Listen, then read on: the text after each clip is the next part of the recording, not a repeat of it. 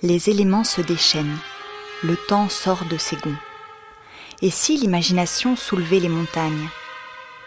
Se soulever comme lorsqu'on dit une tempête se lève, se soulève, renverser la pesanteur qui nous clouait au sol. Alors, ce sont les lois de l'atmosphère tout entière qui seront contredites. Surface, draps, drapés, drapeaux qui volent au vent. Lumière qui explose en feu d'artifice, poussière qui sort de ses recoins, qui s'élève, temps qui sort de ses gonds, monde sans dessus-dessous.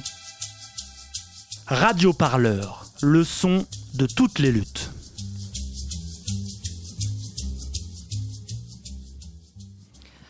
Bonsoir à tous et merci à Maya et à Cyr de nous avoir, de m'avoir invité. Et puis c'est, comme le disait Maya tout à l'heure, c'est, vous m'excuserez, mais elle me connaît puisqu'on s'est rencontrés. Euh, s'il y a de l'émotion, parce que ça fait pratiquement pile un an, jour pour jour, que, notre combat à Foucheroy a commencé. Alors qu'est-ce que c'est qu'un EHPAD? Un EHPAD, c'est un établissement pour personnes âgées dépendantes. Ça veut dire que nos, nos aînés n'ont plus la capacité de rentrer, euh, de rester chez eux, et qui sont obligés d'intégrer ce qu'on appelait avant des maisons de retraite. Sauf qu'aujourd'hui, elles sont médicalisées. Vous avez plusieurs sortes d'EHPAD. Vous avez l'EHPAD public, vous avez l'EHPAD associatif et l'EHPAD privé à but lucratif. Je suis aide médico-psychologique dans un EHPAD privé à but lucratif. Et à un moment donné, quand on est soignant et qu'on a choisi ce métier par vocation parce qu'on veut amener du soin à l'autre, de l'humain à l'autre, eh ben on s'arrête à un moment donné. On s'arrête et puis on regarde nos journées. Nos journées sont des journées d'à peu près 10h30. Ça, ça, ouais, 10h30, on va dire 11h, parce que nos pauses, évidemment, on n'arrive pas à les prendre. Mais si on passait 11 heures à s'occuper de nos aînés de façon correcte, si on prenait 11 heures à ne pas faire des courses effrénées dans les couloirs, si on prenait 11 heures à juste leur parler, si on prenait 11 heures à les écouter, si on prenait 11 heures à leur faire une toilette correctement, une toilette d'un quart d'heure, c'est pas, c'est plus, imaginable. Si on prenait 11 heures à pouvoir faire des animations qui leur permettent de garder un peu d'autonomie euh, et, un peu de mémoire quand ils sont atteints de la maladie d'Alzheimer, aujourd'hui, je ne serai pas là pour vous en parler. Parce que notre territoire, à nous, c'est la course effrénée dans les couloirs, c'est la non-traitance de leurs besoins. Quand euh, vous avez une personne âgée qui vous appelle, qui sonne, et que vous êtes en train de vous occuper de quelqu'un d'autre, eh bien, elle attend. Et nos anciens, aujourd'hui, quand ils entrent dans les EHPAD, ils sont dans une vie d'attente. À la fois de l'attente des soignants, de l'attente de l'humain, mais malheureusement de l'attente de la mort, parce qu'ils vous disent tous, vous savez, j'attends plus qu'une seule chose, c'est mourir.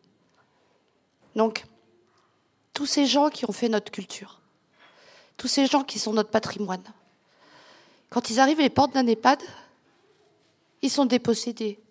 Ils sont dépossédés tant de leur histoire de vie, parce qu'on n'a pas le temps de les occuper, de les écouter, que de leur argent. Aujourd'hui, un EHPAD coûte environ dans le public 1700 euros par mois. Il faut les avoir hein, quand on a été ouvrier ou quand on été agriculteur, une femme d'agriculteur qui doit toucher aujourd'hui 300 ou 400 euros de retraite pour trois mois.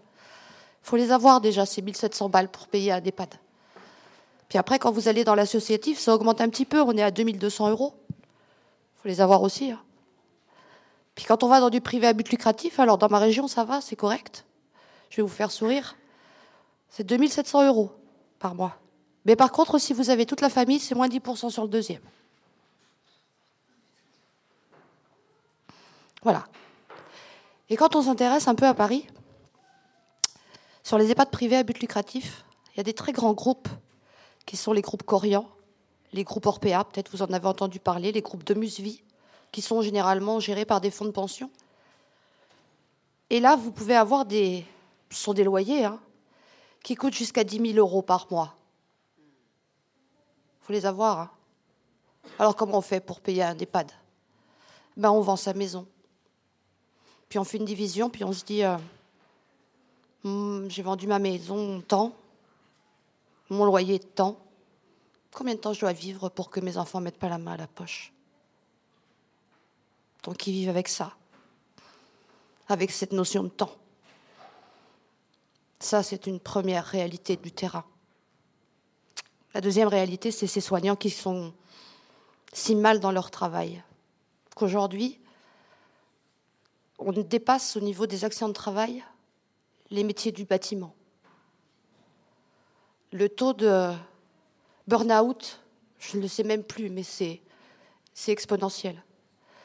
Euh, le taux de turnover, c'est-à-dire que les gens ne restent pas à travailler dans les EHPAD.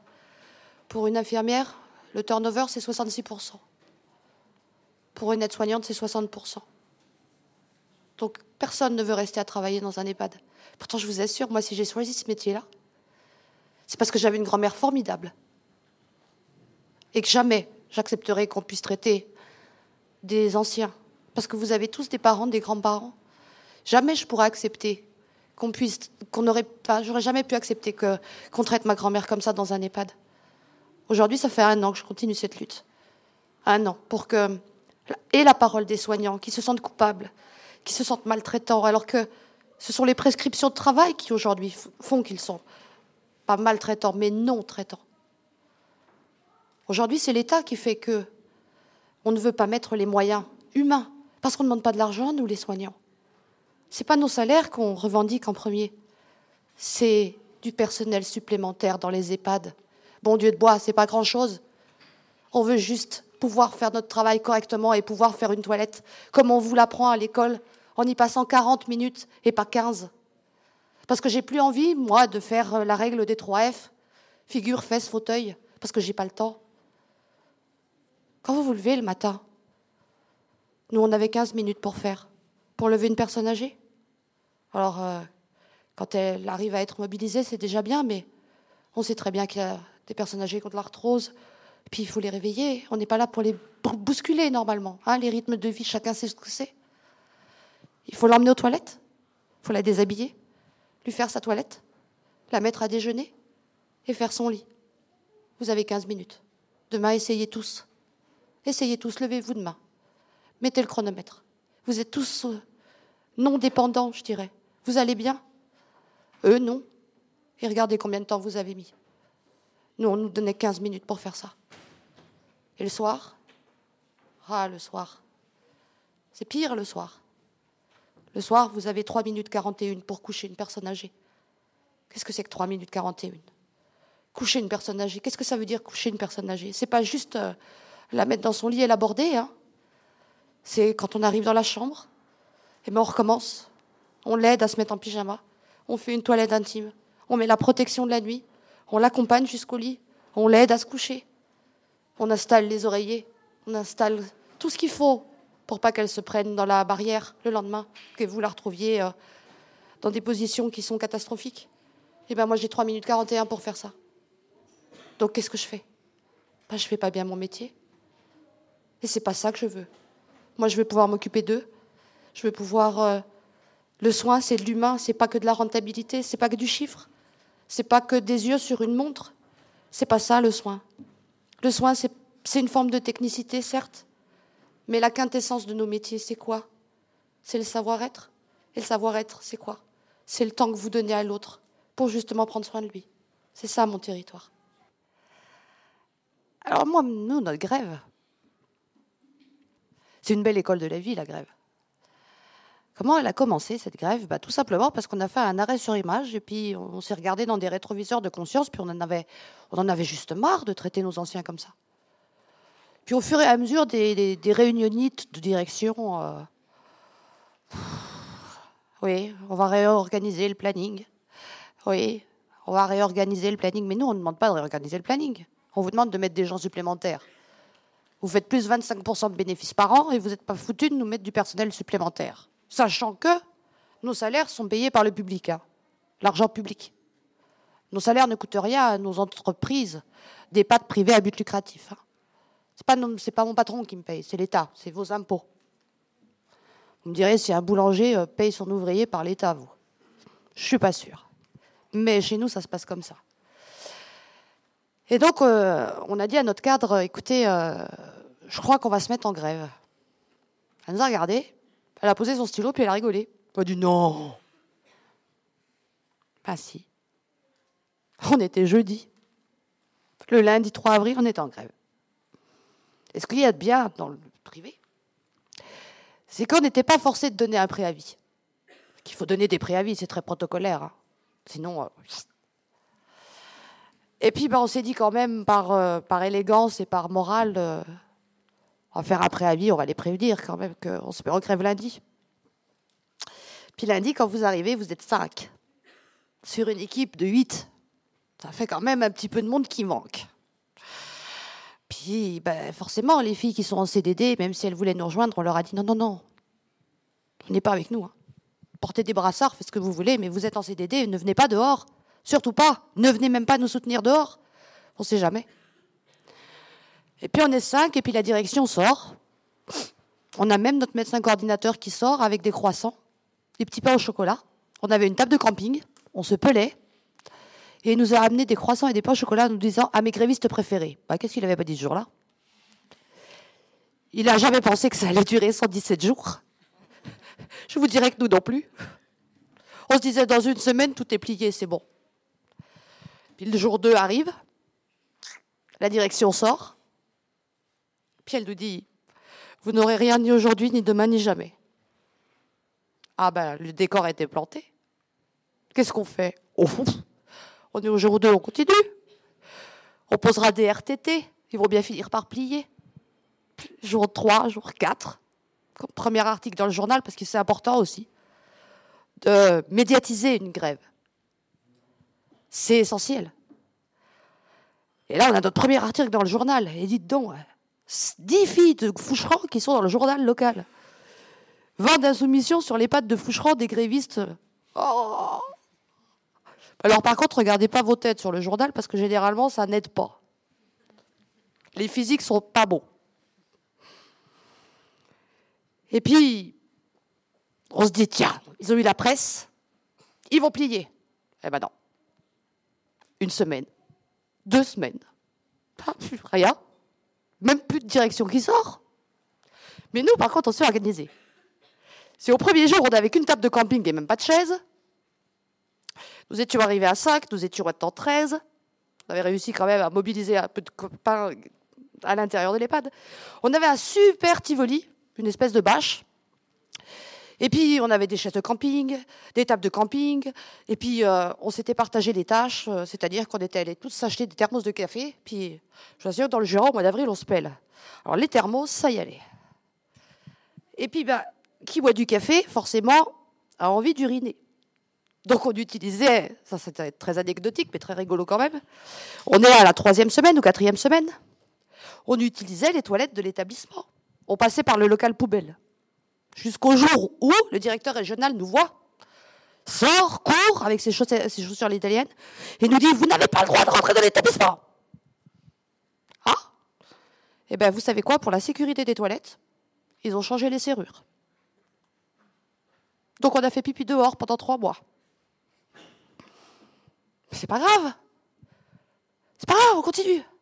Deux mois. Oh non, c'est pas possible quand même, ils vont finir par plier. Non, on a perdu quand même un peu de sous là. Alors il va falloir s'organiser. Ouais. Alors comme c'était Pâques, on s'est dit on va aller voir, euh, on va aller à la messe. Peut-être que peut-être qu'on aura un peu de soutien. On avait peu de soutien. Après on est allé faire euh, des, des collectes euh, dans la ville de Dole. On est allé expliquer notre grève. On est allé à la rencontre des ouvriers. On est allé à, la rencontre des entreprises. Bon, je ne vous dirais pas que les patrons nous ont bien reçus. Quand on leur a demandé de nous aider financièrement à, tenir notre grève, les patrons nous ont dit non. Mais les ouvriers, oui. Donc on attendait dehors qu'ils sortent ou qu'ils rentrent. Puis là, ils nous donnaient une pièce. Et puis ça s'est fait comme ça, comme ça, comme ça. Et puis, euh, quand vous arrivez à, payer le premier mois de salaire, vous dites, waouh, on a réussi. Qu'est-ce qu'on fait? On continue ou on arrête? Pas grand-chose comme souvent pour le mois prochain. Il va falloir se bouger les nénettes. Hein. eh bien, on continue. Puis on organise un concert de soutien aux grévistes de l'EHPAD de Foucheran. Et là, il y a les familles qui nous amènent des tartes. Il y a des restaurants qui nous font des pizzas. Il y a des citoyens qui venaient tous les jours nous amener euh, à manger. On a toujours eu à manger hein, sous le piquet de grève. On a même eu des chocolats de Pâques, on a, tout eu. Tout. Ah, bah, de trop même, de trop. Des conserves, c'était gentil. Mais sous un piquet de grève, on n'avait pas le camping-gaz. Prochaine fois, j'y penserai. Sincèrement, prochaine fois que je fais grève, j'y pense. Et euh, c'était euh, comme ça, tout le temps. Tout le temps, tout le temps, tout le temps. On se disait, qu'est-ce qu'on fait aujourd'hui? Où est-ce qu'on va aller faire une collecte? Euh, Comment on va interpeller les gens? On réfléchit. Vous savez, sous un piquet de grève, je ne sais pas s'il y en a qui ont fait grève chez vous, là, dans l'Assemblée. Mais on a des fois des discussions, mais je vous assure, vraiment philosophiques. Hein. On n'imagine pas. Hein. Nous, notre piquet de grève, il était monté de 7h à 19h. Tous les jours. Tous les jours, même le week-end. Et donc, bah, on continue. On est à deux mois de grève, de toute façon. Ils ne veulent pas plier, nous non plus, à un moment donné. Soit c'est eux, soit c'est nous. Mais ils nous ont quand même fait du mal. À la fin du deuxième mois de grève, ils ont dit que. Non, c'est pas qu'ils ont dit, c'est qu'ils ont fait. Ça va être très dur, hein, ce que je vais dire, mais tant pis. Hein. Ils ont transféré des résidents en disant que c'était la faute des grévistes parce qu'il n'y avait plus assez de personnel. Alors que jusqu'à maintenant, ils nous avaient très bien remplacés. Hein. Mais simplement, les autres collègues du groupe, elles en avaient un peu ras-le-bol de faire Marseille, le Jura. Le, le... Elles ne pouvaient plus, là. Le climat n'était pas le même, elles ne pouvaient plus, il fallait qu'elles retournent au soleil. Je, suis désolée, mais elles ne pouvaient plus. Ça faisait deux mois qu'elles venaient, les pauvres. Et puis, bah, ils ont enlevé des résidents. Mais pas n'importe lesquels. Les résidents des familles qui vous soutiennent. Ah ouais. Et là, vous vous dites, les familles qui vous soutiennent, elles vont penser quoi quand elles vont arriver sous le piquet de grève Le journal local a titré Exfiltration des résidents. Waouh Alors moi, je disais que la rafle du Veldiv avait duré 48 euh, heures. La rafle de mon EHPAD a duré deux jours. C'était pas... C'était pas beau. Et puis là, vous en prenez un coup derrière les, les oreilles, parce que ça, vous ne l'aviez pas imaginé. Cette indécence-là, vous ne l'aviez pas imaginé. Et vous imaginez pas non plus qu'un directeur d'EHPAD puisse dire à une famille Vous inquiétez pas, c'est que le premier qu'on voit. On est avec des personnes âgées qui ont connu la guerre, hein. juste pour mémoire. Vous n'arrivez pas à imaginer que des personnes âgées dans l'établissement euh, demandent euh, aux collègues qui sont là est-ce que je suis sur la liste ou je ne suis pas sur la liste? Ouais, bah si, vous l'imaginez parce qu'on vous le raconte. On vous le raconte parce que les collègues, elles sortent puis elles pleurent. Puis vous, vous voyez euh, le bal des ambulances, c'est-à-dire qu'à un moment donné, on, on, enlève des résidents, des gens qui ont plus de 80 ans, mais on n'a pas la décence d'attendre au moins qu'une ambulance soit partie pour qu'une deuxième arrive Non. Elles attendaient, elles faisaient la queue. Puis en haut, regardaient nos résidents qui restaient. Regardaient leurs copains partir. Puis les familles. On a un résident qui est parti à 40 km. Allez, 40 km retour. C'est rien pour quelqu'un qui va bien, mais pour une dame de 80 ans, c'est beaucoup. Et ça, ils n'en ont pas pris conscience. Ils ont, ils ont eu cette indécence-là. Mais bon, au bout d'un moment, ils les ont fait revenir. Bah oui, il faut, bien qu'ils payent leur loyer, hein, les pauvres. S'ils ne sont pas dans l'EHPAD, il n'y a pas de sous qui rentrent. On était au troisième mois de grève. On avait réussi encore et encore et encore à payer tous les salaires. On était dix. On en avait perdu quelques-unes, mais financièrement, quand on n'est pas sûr et qu'on navigue à vue, bah, on peut comprendre que les copines, elles se disent euh, Non, les filles, je suis désolée, je ne suis pas une jaune, mais euh, une jaune, c'est une casseur de grève. Hein. Casseuse de grève ou un casseur de grève. Mais, mais là, je peux plus, là. Je peux plus, je suis pas sûre qu'on va avoir quelque chose le mois prochain. Je vais reprendre le boulot. Va. C'est pas grave. Donc on n'était plus que 10 à 3, 3 mois de grève. On était 5, 13, 12, 10. Et puis, euh, quant à ça, par le, pas, des violences policières, parce que nous, on n'a pas été violentés. Quand Laura parle de ces policiers qui viennent, ouais, ces policiers, ils viennent. Alors, euh, on s'est dit, on va faire comme dans les films, ou on va faire comme chez Air France. On va bloquer notre directeur. Hmm. On était cinq, assises devant le portail. Ah, on le bloquait. Il ne pouvait pas sortir, il n'allait pas faire du bowling ou quoi que ce soit. Dans, les cinq minutes qu'on suivit, on a vu arriver un premier fourgon de gendarmes. Bon, c'est alors ça. Main sur les armes. Étaient quatre. Puis ils se sont mis comme ça à côté de nous. Comme si on était des terroristes finalement. Puis alors cinq minutes après, deux fourgons de gendarmes. Alors ben, d'un seul coup, ils étaient plus que. Ils étaient, ils étaient 11. On était toujours 5 à 6 devant le portail. Ils étaient tous là, avec leurs mains sur leurs armes, et puis il fallait négocier. Et puis forcément, on est des filles, on n'avait pas envie qu'ils sortent de directeur. Nous, on était tués. Ça faisait trois mois qu'ils nous méprisaient. Ils sortaient pas. Alors nous ont répondu, les gendarmes, vous avez fait plein de choses là, toujours dans la légalité. Laissez-le sortir, il veut rentrer chez lui. Mais nous aussi, on aimerait juste aller travailler correctement. On veut juste lui parler. Mais il veut pas vous parler. Ben, on veut pas, on veut pas bouger. Puis ça a duré comme ça. À un moment donné, il faut bien se pousser, mais c'est des choses qui me restent parce que parce qu'on en rit aujourd'hui. Je peux en rire aujourd'hui. J'en ai même ri ce jour-là. Parce que quand vous voyez l'argent qu'on met pour ces 11 gendarmes qui sont venus négocier avec cinq filles assises par terre, par terre devant un portail, je me dis quand même qu'on a de l'argent à foutre dans beaucoup de choses, sauf les choses vraiment utiles.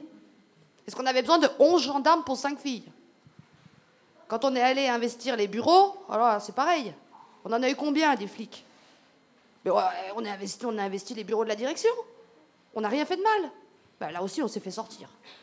Décidément, on n'a pas de chance. il y a quand même un truc aussi, qui est quand même rigolo. C'est que nos établissements euh, privés à but lucratif, ils n'ont pas d'argent à mettre dans le personnel supplémentaire. Et par contre, ils ont de l'argent à mettre dans l'huissier. Hein.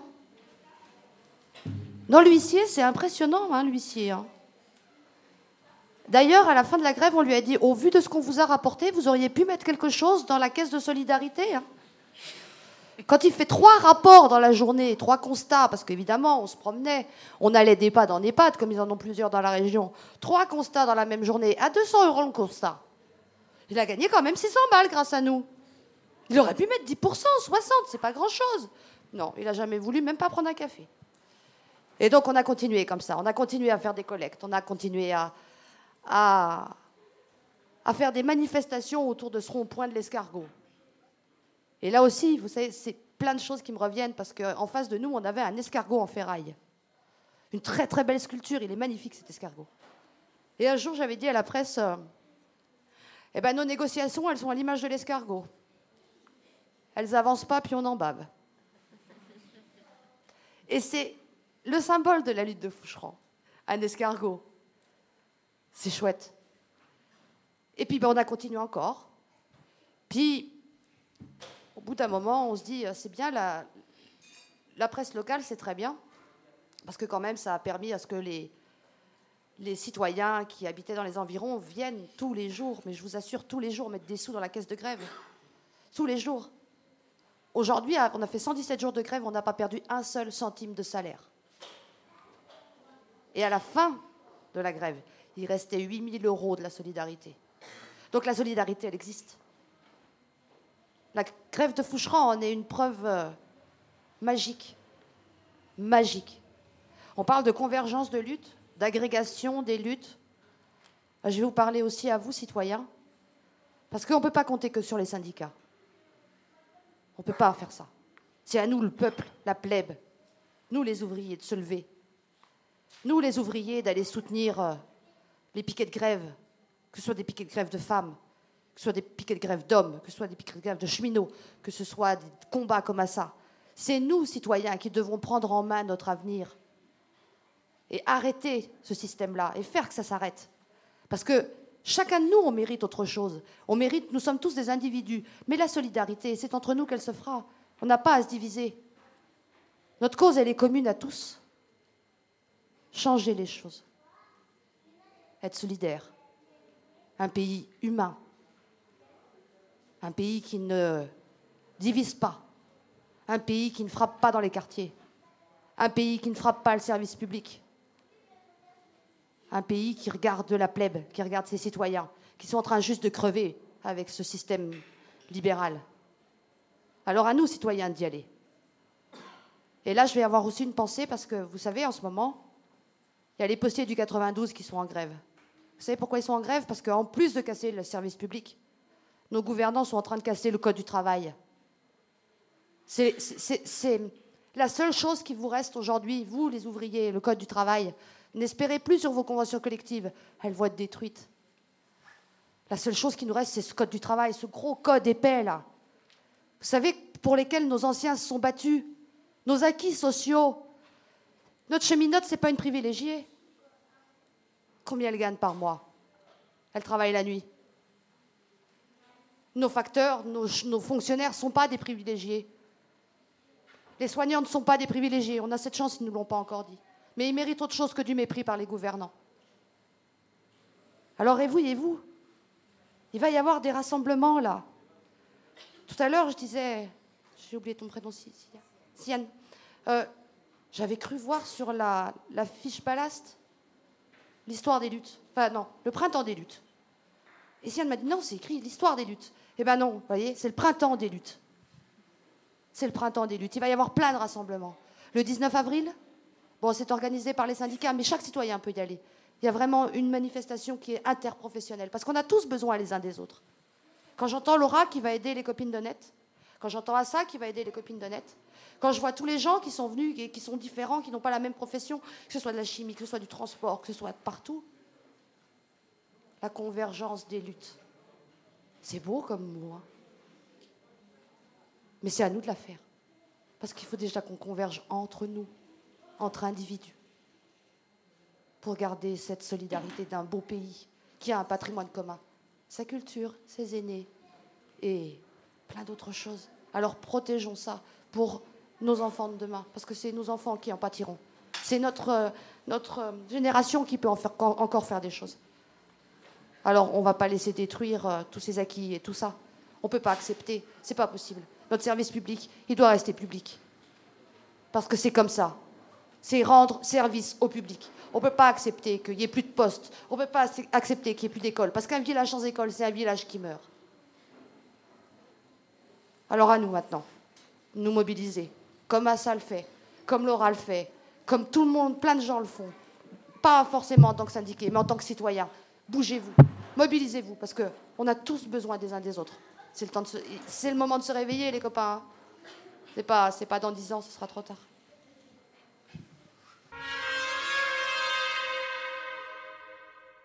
Se soulever, c'est jeter au loin le fardeau qui pesait sur nos épaules et nous empêcher de bouger.